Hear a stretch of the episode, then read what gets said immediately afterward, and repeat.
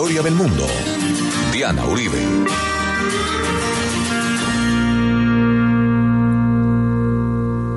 Buenas, les invitamos a los oyentes de Caracol que quieran ponerse en contacto con los programas, llamar al 302-9559. 302-9559.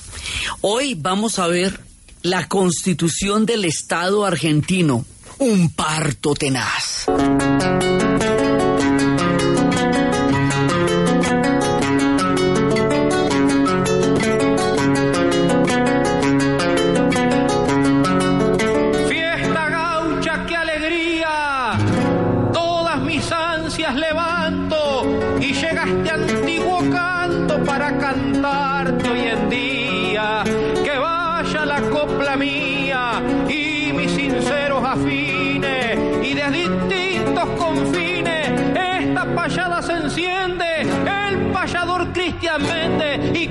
Carlitos Marquesini.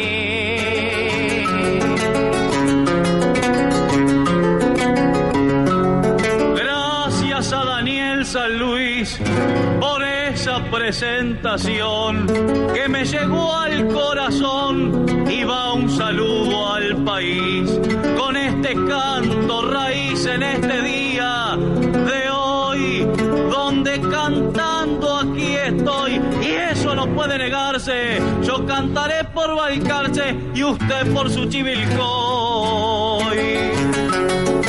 La vez pasada estábamos viendo todo el proceso de la independencia de la Argentina y la declaración de Tucumán y la declaración de los pueblos de Sudamérica y todo el proceso que ellos tuvieron que recorrer y desde los tiempos de la logia Lautaro y cómo ya dejando más o menos definida la historia de la independencia de la Argentina se van San Martín y O'Higgins y todo por los ejércitos del sur para encontrarse con los ejércitos de los Andes y terminar el proceso ya en la última batalla en 1824 y habíamos visto todos los peligros que tenía el virreinato del Río de la Plata por la por el traslado de la corte portuguesa y el hecho de que Carlota Joaquina fuera una mujer borbona, eh, hermana de de, de Fernando VII, hija de Carlos IV, que lo que le permitía reclamar el trono y hubiera podido reversar la historia mientras Fernando VII estaba en el poder.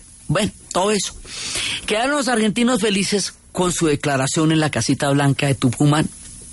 Bueno, de aquí en adelante viene el problemonón. Nos vamos a echar unas guerras civiles por ahí desde 1820 hasta 1880 más o menos.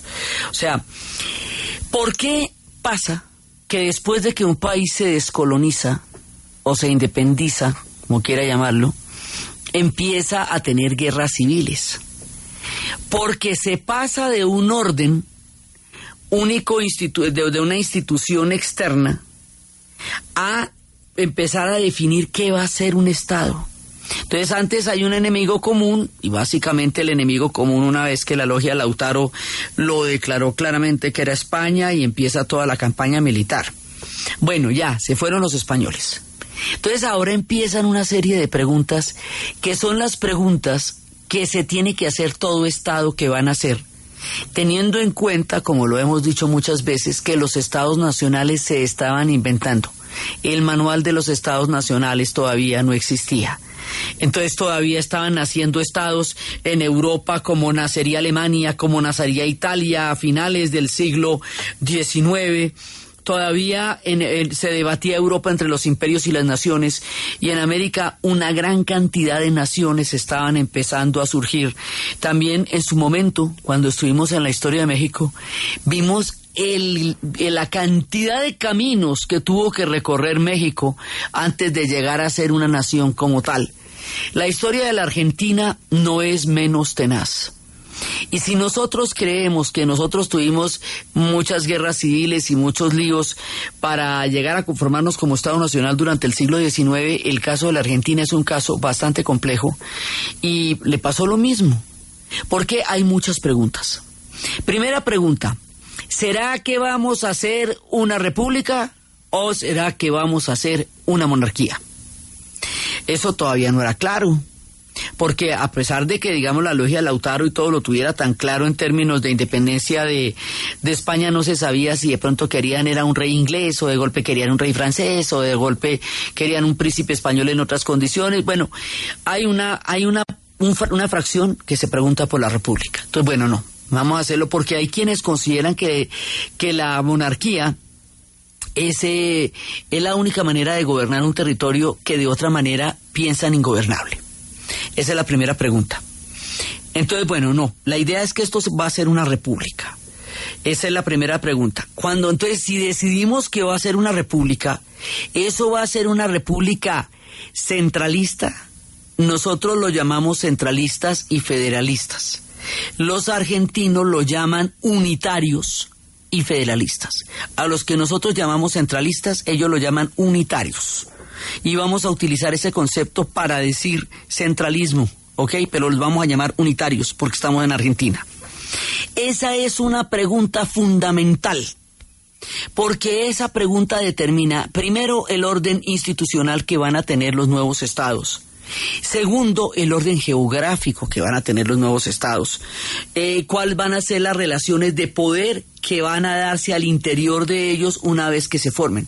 O sea, de coger un territorio tan grande, tan grande, tan grande como un virreinato, que era gigantesco, y volverlo un estado nacional, ahí hay una gran cantidad de agua por recorrer. Primero, ¿quiénes se van a meter ahí? Entonces, si decimos Provincias Unidas del Río de la Plata, eso quiere decir que el Uruguay quedaría metido como una provincia y sería mandado desde Buenos Aires. Eso a Uruguay no le resulta negocio, porque como pa' qué. ¿Sí? Segundo, si decimos eh, eh, pueblos libres del Río de la Plata, entonces ahí sí Uruguay existe como la banda oriental. Entonces vamos a ver qué pasa.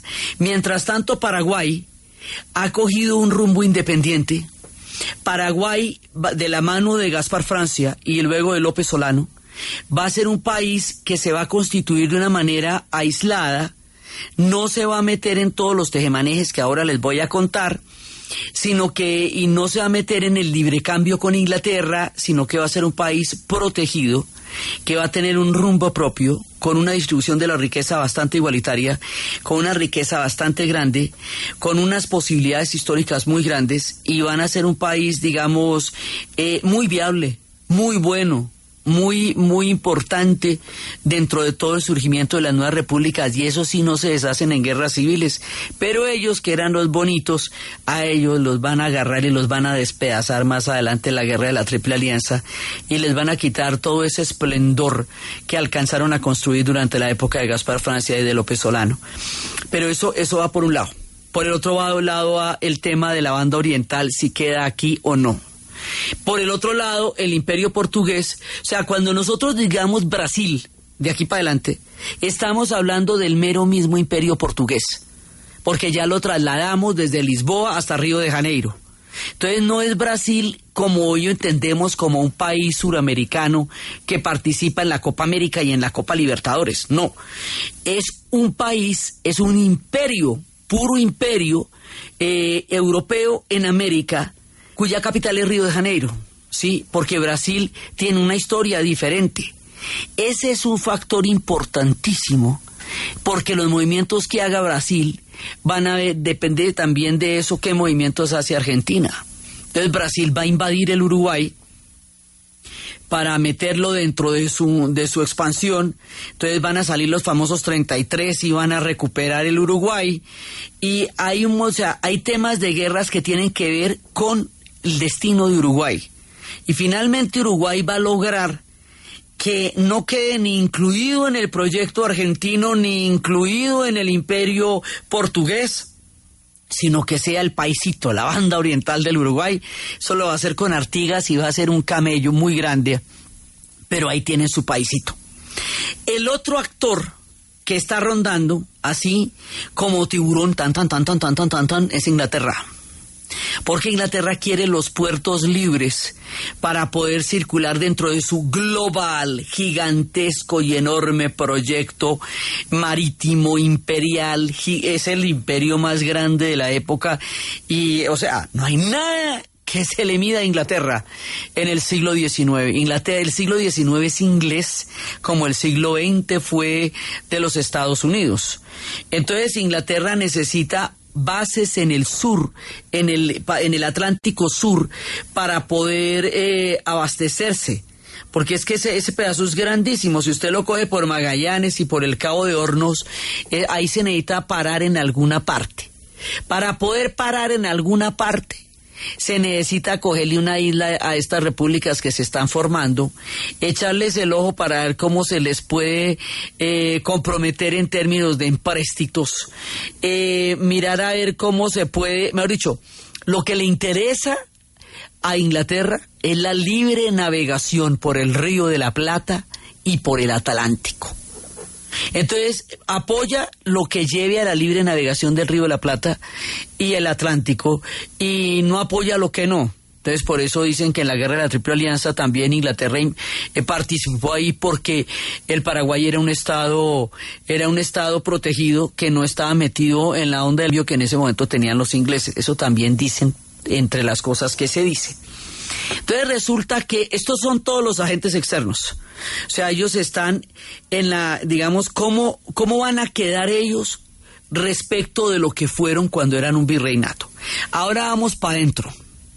Resulta que cuando ellos eran el virreinato del Río de la Plata, las provincias del norte, Tucumán, Salta, Santiago del Estero, esas provincias eran importantísimas porque eran las que quedaban cerca a, la, a Potosí. Y Potosí era la razón de ser del imperio español y, eh, el, y el virreinato de Lima era la representación más fehaciente del imperio español en América.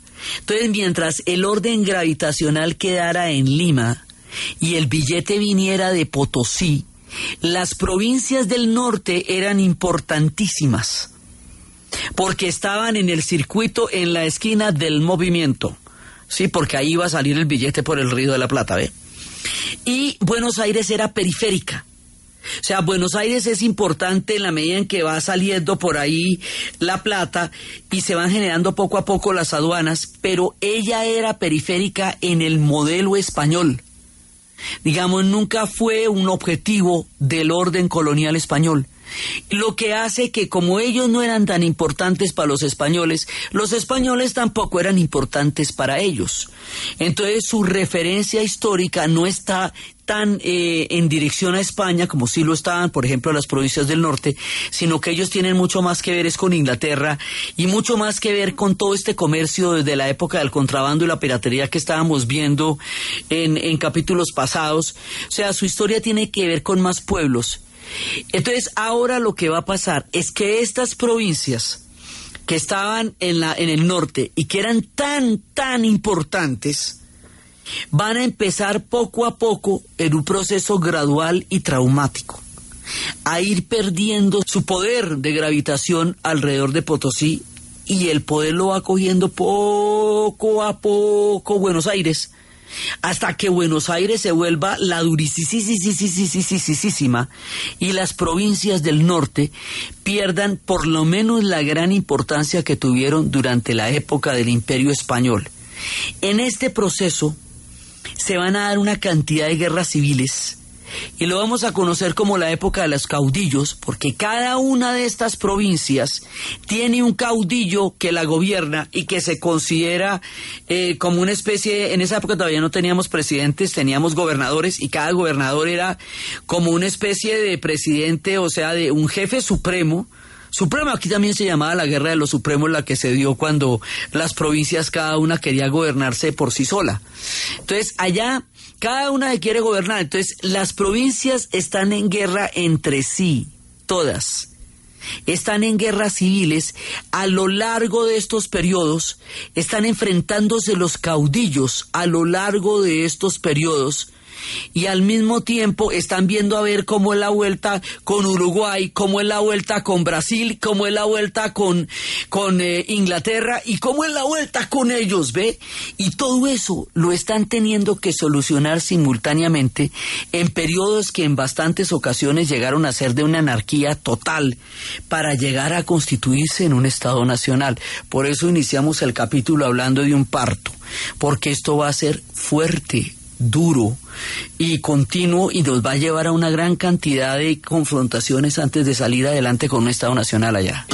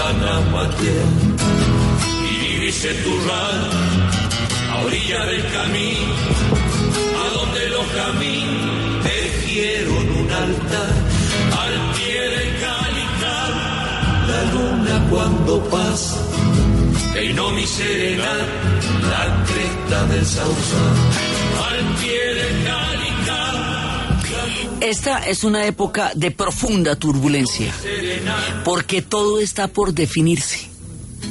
Y eso explica la turbulencia de toda la América Latina en el siglo XIX, porque todos vamos a pasar por estas de una u otra manera, porque las preguntas son las mismas.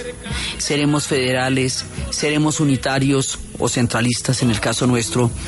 Seremos repúblicas, qué tipo de repúblicas, en qué condiciones, bajo qué leyes. O sea, todo esto es la resolución de los problemas fundamentales de constituirse en un Estado nacional. Pero a la Argentina le van a costar bastante trabajo. Ellos no van a tener reconquista. Los españoles no volverán allá una vez que se haya declarado la independencia el 9 de julio de 1816 con la declaración de Tucumán, lo que quiere decir que estamos a re poquitos días de los 200 años de la República de la Argentina. Entonces ellos no van a tener el problema que tuvimos los otros, pues, los otros pueblos, el virreinato de la Nueva Granada eh, y en el caso de Chile donde una reconquista brutal y de esa reconquista hubo que pasar a una acción militar y con esa acción militar tuvo que pasarse a una independencia y luego sí vinieron las guerras civiles eh, para tratar de contestar estas preguntas que le digo. Los argentinos arrancaron con la independencia de una, inclusive durante esos periodos de 18, desde mayo de 1810 hasta la declaración de Tucumán del 9 de julio de, 1900, de 1816, va a haber cualquier cantidad de caudillos y también va a haber triunviratos y va a haber juntas. Y lo curioso es que las juntas, los personajes que formaron parte de las juntas, como los personajes que formaron parte de este caudillismo que vamos a contar, quedarán inscritos en las calles de Buenos Aires las calles de Buenos Aires van a tener los nombres de todos estos caudillos que gobernaron las diferentes provincias de todos los que estuvieron en los diferentes triunviratos. Toda esta historia política se va a ver en las calles, en la valle, en Florida, en Pueyrredón, eh, todos son nombres de los personajes que estuvieron ahí, Bartolomeo Mitre, que lo vamos a ver también, Rivadavia, eh, bueno, obviamente todas las plazas que son de San Martín, tantas como son de Bolívar, sí, que es al otro lado, allá todo es San Martín, como aquí todo es Bolívar. Entonces, todo esto va a nombrar las calles de Buenos Aires. Caminando por ellas se, conocerán también muchas de estas historias, más adelante las de Marcelo Alvear y toda esa dinastía. Toda esta gente son calles, calles, calles y calles. Entonces resulta que el primer, digamos, presidente como tal, que lo vamos a tener es Bernardino Rivadavia. ya digamos como, como presidente, pero ahí eh, es como, como el que lo acuña, como, como el que lo va a empezar, pero de ahí en adelante va a haber cualquier cantidad de, de problemas porque eh, hay un momento en que los eh, Brasil va a invadir Uruguay, entonces 33 orientales van a reconquistar, a, a sacar de nuevo a Brasil del Uruguay. Es que es muchas las veces que Brasil intenta eh, dominar Uruguay, motivo por el cual los uruguayos no se la llevan bien con ellos. Y los paraguayos, pues evidentemente tampoco. Digamos, el proyecto imperial del Brasil le genera una serie de tensiones históricas bastante graves, sobre todo con Uruguay y Paraguay. Eso, esos no son, esos no son amigos porque siempre fueron enemigos históricos, una amenaza muy grande para ellos, todo el proyecto del imperio portugués tan cerca de ellos.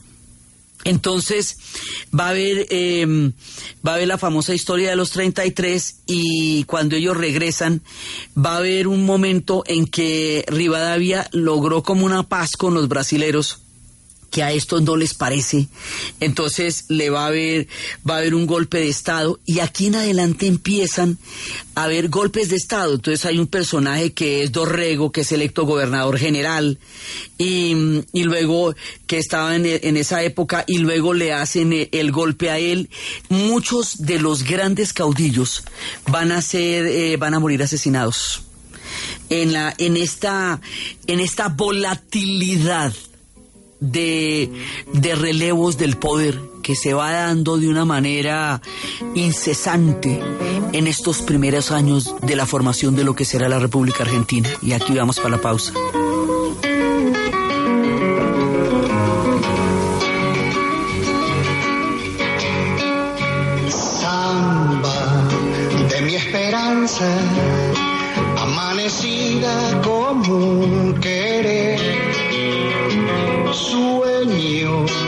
Sueño del alma, que a veces muere sin florecer. Sueño, sueño del alma, que a veces muere sin florecer. Samba, a ti te canto, porque tu canto derrama amor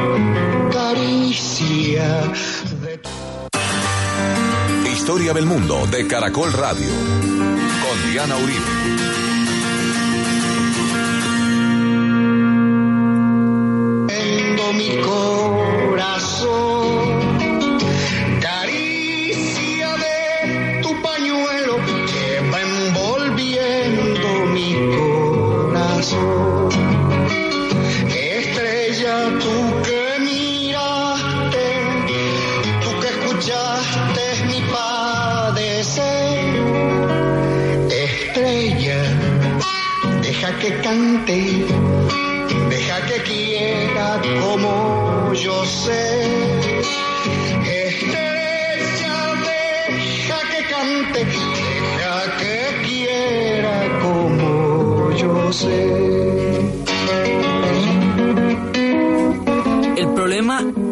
Es, muy grave porque es que les toca poquito a poco. Rivadavia logra que Inglaterra reconozca la independencia de la Argentina, que eso ya es mucha dicha.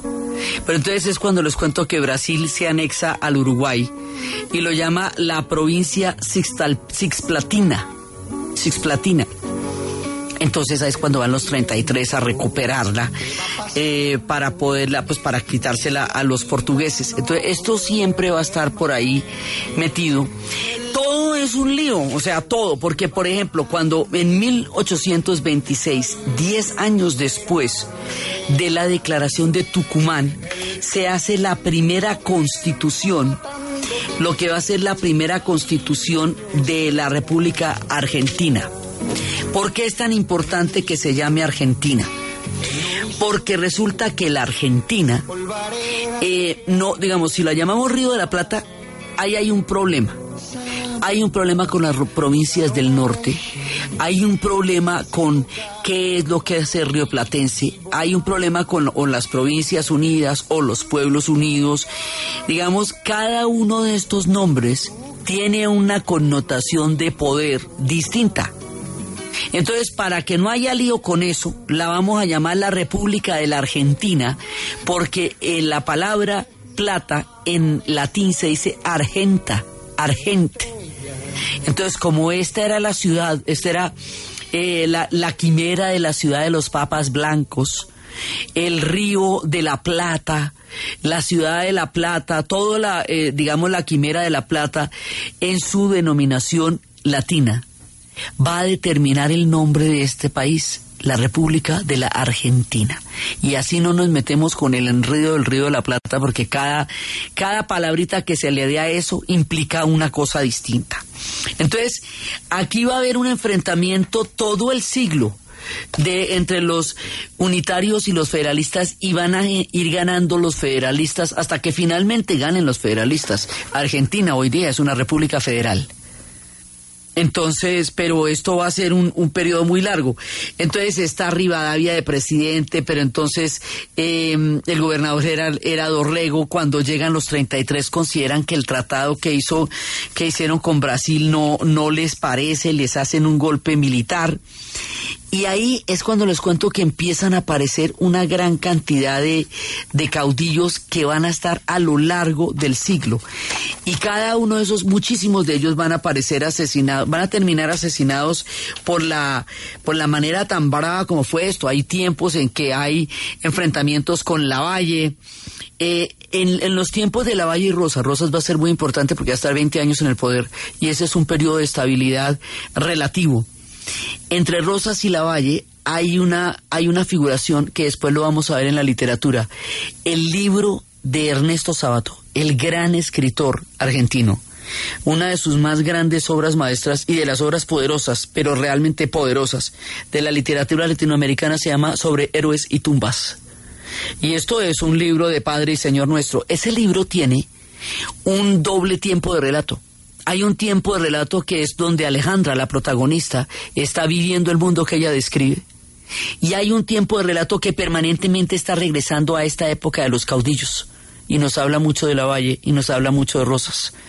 Entonces es en este tiempo, cuando se están definiendo como nación, que se relata una parte de la novela. La otra es la que Alejandra va describiendo y también hay un anexo en la novela que es escalofriante que se llama el informe sobre ciegos. Entonces, eh, viene aquí a colación sobre héroes y tumbas y Ernesto Sábato. Entonces estamos en esto y aquí hay muchos caudillos que Urquiza, eh, que Urquiza también va a ser asesinado. Entonces si uno, uno se mete por entre los caudillos se puede, se puede empantanar ahí porque, porque son muchos, no es que son de cada una de las provincias y estamos hablando de Salta, estamos hablando de Tucumán, estamos hablando de Santiago del Estero, estamos hablando de Mendoza y estamos hablando de Buenos Aires, que también es una provincia. Todas, todas estas provincias están guerreando entre sí. Y eso es una parte de la historia que es la que les digo que se va definiendo a punta de guerras civiles y de golpes. Entonces cada vez que a alguien no le gusta el proyecto del otro o no quiere formar parte del otro porque cada una de estas provincias quería ser independiente. Entonces realmente esto es hasta que lleguemos a una federación en donde todo el mundo se sienta razonablemente representado como para poder calmar este berenjenal y poder tener una algún principio de unidad que permita que estos fragmentos de, digamos que todos estos fragmentos de poder se pongan de acuerdo para la foto y a poder hacer la Argentina hombre, ¿sí? Entonces, porque cada provincia quiere ser autónoma, pero pues cada provincia autónoma, entonces, ¿qué hacemos? ¿Sí? Y antes todo el mundo era un virreinato. Entonces antes estas, estos problemas no estaban. Sí, y cada una de esas provincias que reclama la importancia que históricamente ha tenido. Entonces, pues, desde ese punto de vista, la parada la mandaría Tucumán. Sí, porque Tucumán era la más importante en el tiempo en el que se estaba dando todo el orden colonial español. Pero aquí la fuerza está creciendo es alrededor de Buenos Aires, porque Buenos Aires es un puerto, porque es la época del intercambio, es la época del libre comercio. Buenos Aires se va haciendo cada vez más y más y más poderosa y Buenos Aires tiene, digamos, el contacto con Inglaterra. Y mientras todo esto está pasando, entre todos estos caudillos, Mientras todo esto pasa, en 1833, como quien no quiere la cosa, los ingleses invaden las Islas Malvinas y después ya las fortifican militarmente y si no me lo das cogido lo tengo. Así que los ingleses en, su merodear por el Atlántico Sur se apoderan de las Malvinas, 1833. Y va a quedar en poder de ellos y más adelante, muchos, mucho tiempo después, en el siglo XX, cuando la dictadura eh, de Videla y luego de Galtieri quiera reencaucharse, eh, quiera generar una cohesión en el pueblo argentino alrededor de un enemigo externo, tomará el caso colonial de las Malvinas asunto de 1833 cuando se estaba formando la República para exigir su devolución y meterse en una guerra con Inglaterra que va a ser un desastre terrible para la Argentina, pero que va a ser el fin de la dictadura. Eso lo veremos en su momento. Entonces los ingleses se la toman y la llaman las Falkland Islands sí, y para los argentinos son las Malvinas. Pero que esto es un rapto colonial de parte de los ingleses, sí, es un rapto colonial de parte de los ingleses, buscando un campito donde atracar los barcos en el Pacífico Sur. Ellos se van haciendo ahí a sus cositas, varias que ya habían invadido Buenos Aires en un momento que nos descuidamos, ¿se acuerda? Entonces, digamos, están ahí, están ahí todo el tiempo como no estuvieron acá. O sea, el, el virreinato de la Nueva Granada y más adelante la Gran Colombia y todo nuestro proyecto de nación no tiene que enfrentarse a enemigos externos, a enemigos que quieran de alguna u otra manera apoderarse de pedazos de nosotros. Esta gente sí. Y los enemigos son el imperio portugués y los ingleses que están siempre al acecho buscando cualquier oportunidad para hacerse a pedazos o islas o cualquier cosa de estas que esté pasando. Entonces, mientras tanto, siguen todas las, las peleas caudillistas y estas peleas caudillistas pasan por gobernadores, pasan por presidentes, pasan por, por toda clase de instancias y va a haber una etapa importante que es la de Rosas, en donde Rosas va a dar como una estabilidad, él es un tipo, digamos, de una figuración importante, y después de él va a haber otro que va a ser Mitre, que, y Bartolomeo Mitre, que no solamente va a ser como la primera unidad de la mínima, sino que también él va a ser un historiador, entonces va a escribir la historia de muchas de las partes de la historia argentina y por lo tanto también va a ser eh, de una importante recordación, hay toda una estación, la estación Mitre. Entonces vienen todos estos personajes, pero aquí hay otro elemento. El otro elemento es que Argentina empieza a desarrollar un proyecto ganadero y el proyecto ganadero va a crear una cultura. Y la cultura va a ser la de las estancias. Y en las estancias va a aparecer un personaje que va a llegar a convertirse en uno de los símbolos de identidad de la Argentina, el gaucho los gauchos van a ser estos seres libres que no pertenecen a ninguno de los mundos, que están afuera en la libertad, entre, en el límite entre las estancias y los territorios indígenas, y que van a ser símbolos de una libertad y de son los hombres de los caballos, son los hombres de la pampa libre, son los hombres de una cultura indómita, como, como ese espíritu que no fue conquistado en todo lo que va a ser eh, los procesos de expansión de esta tierra.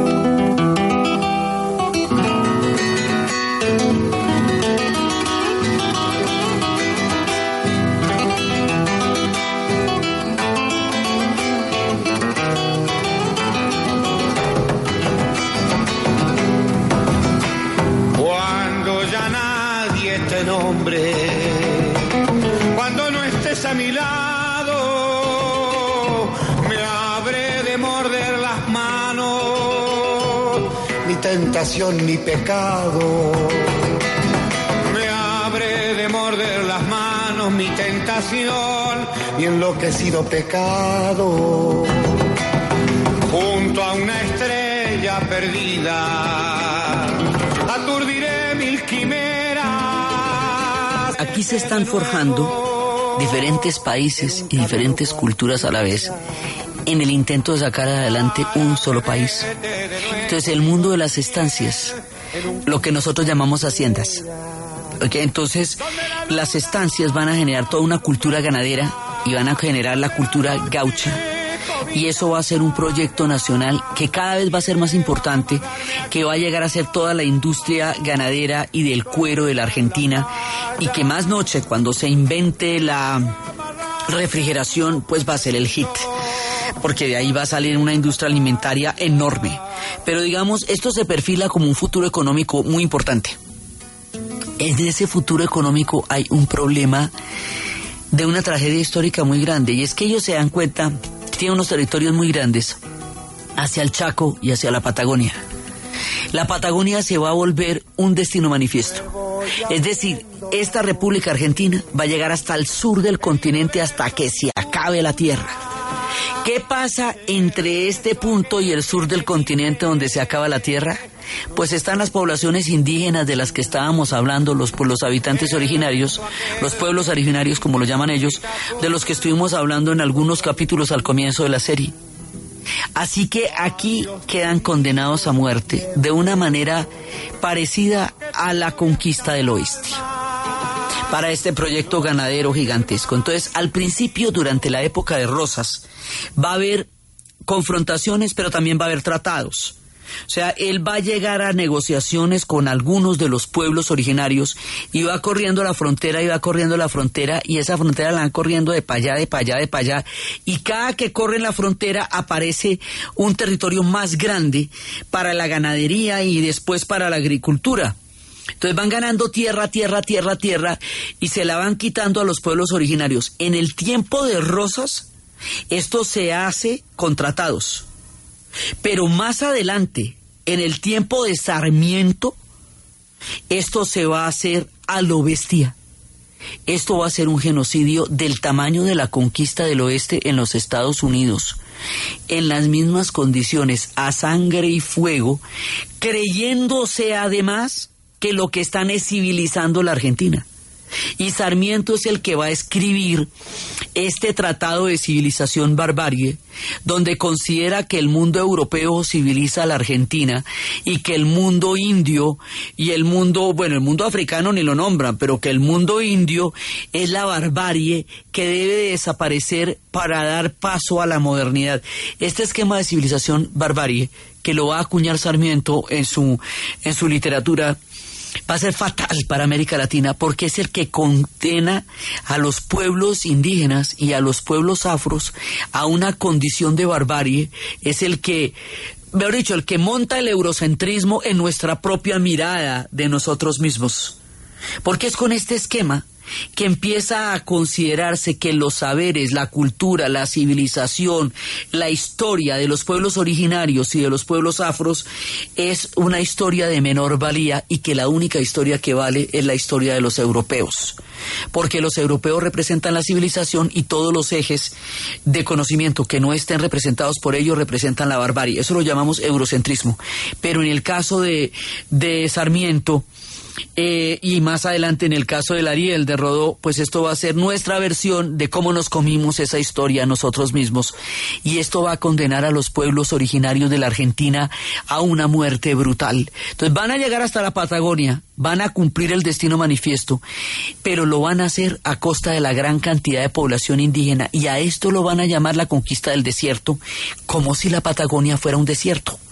Sí, eso no es un desierto, eso está lleno de gente, hombre. Está habitado por una gran cantidad de pueblos milenarios que están ahí desde las épocas eh, en que los hombres se estaban moviendo de un continente a otro, unos que vienen de Bering, o sea, se habla de 14 mil, 16 mil años que hace que estaban ahí. Eh, entonces, pero no los toman en cuenta como seres humanos y sus culturas no son tomadas en cuenta como culturas válidas, sino como un obstáculo entre el proceso de conquista de la ganadería y más adelante de la agricultura y de, y de la gente que va viniendo más adelante, va viniendo de Europa entonces esto se parece muchísimo a la conquista del oeste, solo que tiene bastantes menos miniseries y es menos pintoresco de lo que los gringos lo han mostrado en Hollywood, donde los donde los eh, los vaqueros y todos los que iban eh, iban acabando con la cultura indígena parecían los buenos que abrían esperanzas y horizontes, cuando en realidad le estaban quitando las tierras a los pueblos de la pradera. Esa esa etapa y este proceso lo vimos en la historia de Estados Unidos y lo vimos en la historia historia de Canadá y ahora nos tocó volverlo a ver en la historia de la Argentina porque es el mismo, de cómo los proyectos de destinos manifiestos se hacen a costa de los pueblos indígenas y los van acorralando y acorralando hasta que básicamente los sacan de escena. Entonces, por un lado está todo el tema de las confrontaciones de las provincias entre sí, de la inestabilidad de los caudillos, y por el otro lado está el proyecto de la gran frontera. Entonces, eh, lo que le digo, la diferencia entre Rosas y Sarmiento es que Rosas por lo menos hace tratado, Sarmiento ya no, ni siquiera le interesa eso. Entonces después va a venir Bartolomeo Mitre, y Mitre es muy importante también, porque Mitre es el, eh, ellos lo tienen también como un imaginario de una posible nación que empiece a existir un poco a partir de Bartolomeo Mitre, y como les digo, va a ser un tipo que va a escribir mucho. Y entonces después viene Sarmiento, y ya en ese, digamos, esto es una mirada somera, porque esto lo que les digo, esto es enredado, complejo, lleno de vicisitudes, porque para las provincias del norte perder la importancia histórica a favor de una importancia creciente de Buenos Aires no es chévere. Eso no, eso no va a pasar eh, porque le ceden el poder. Buenos Aires se va a hacer cada vez más fuerte y se cambia el orden de las cosas y el norte va a quedar eh, de una u otra manera en, en, una condición mucho menos importante de lo que tenía antes y Buenos Aires se va volviendo cada vez más importante y por eso yo les decía, y lo hemos dicho varias veces en la serie, que Argentina son dos países. Hay un país que es Buenos Aires y hay otro país que son todas las demás provincias, siendo Buenos Aires también una provincia. Entonces, por eso es que les digo que actualmente, pues, casi más de la tercera parte de la población de la Argentina vive en Buenos Aires y es la cultura de Buenos Aires la que nosotros vamos a conocer eh, tan cercanamente tan, tan entrañablemente lo que nosotros conocemos por Argentina en realidad es la cultura de Buenos Aires, porque Buenos Aires va a ir tomándose toda la escena hasta que el primer plano de la Argentina quede sobre Buenos Aires. Entonces todas las demás provincias que habían constituido partes fundamentales en la época de la, de la monarquía hasta habían pensado no solamente en poner un rey francés o un rey inglés, sino hasta un inca. Habían pensado en nombrar un inca para que los gobernara. Bueno, Muchas cosas se pensaron, pero todo eso son proyectos del pasado. Buenos Aires va a ir tomándose el protagonismo poco a poco hasta llegar a tenerlo todo. Y las demás provincias van a desarrollar un proyecto ganadero gigantesco. Y en, el, en la cantidad de tierra que ellos tienen, deciden en la época de Sarmiento que van a abrir puerta libre a la migración europea para poblar estos grandes territorios de la Argentina. Y eso es lo que va a definir una nueva identidad en la historia de este país. La manera como llegan los emigrantes y la historia de cómo su llegada transforma la nación argentina. Es lo que vamos a ver en el siguiente programa. Entonces, desde los espacios de las preguntas que los pueblos tienen que hacerse para surgir, de las guerras civiles, de los caudillos, de las confrontaciones, de los gauchos, de las estancias y de toda esta turbulenta historia entre la anarquía, la utopía, los sueños y todos los diferentes proyectos que van a constituir finalmente la historia de este país que federal de la Argentina, en la narración de Ana Uribe, en la producción Jessy Rodríguez. Y para ustedes, feliz fin de semana. Cuando salí